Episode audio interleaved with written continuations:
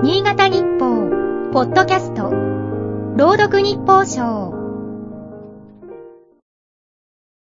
2月8日。上越市出身の画家、富岡総一郎は去年、生誕100年を迎えた。これを記念して、南魚沼市の富岡ホワイト美術館は、画集、白の奇跡を制作した。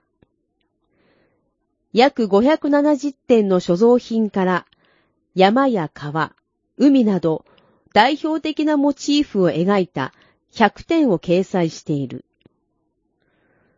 富岡が亡くなり、来年で30年となる。有し日の姿を知らない人も増えてきた。作品とともに人柄も知ってもらおうと、画集には家族や元学芸員が寄稿している。スキーで滑走しながら取材中、リフトの支柱に激突して1ヶ月入院したこと。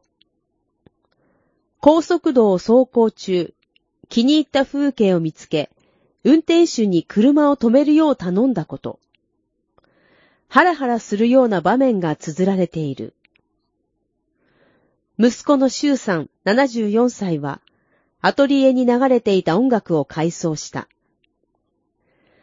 1950年代はシャンソンの名曲、パリの空の下。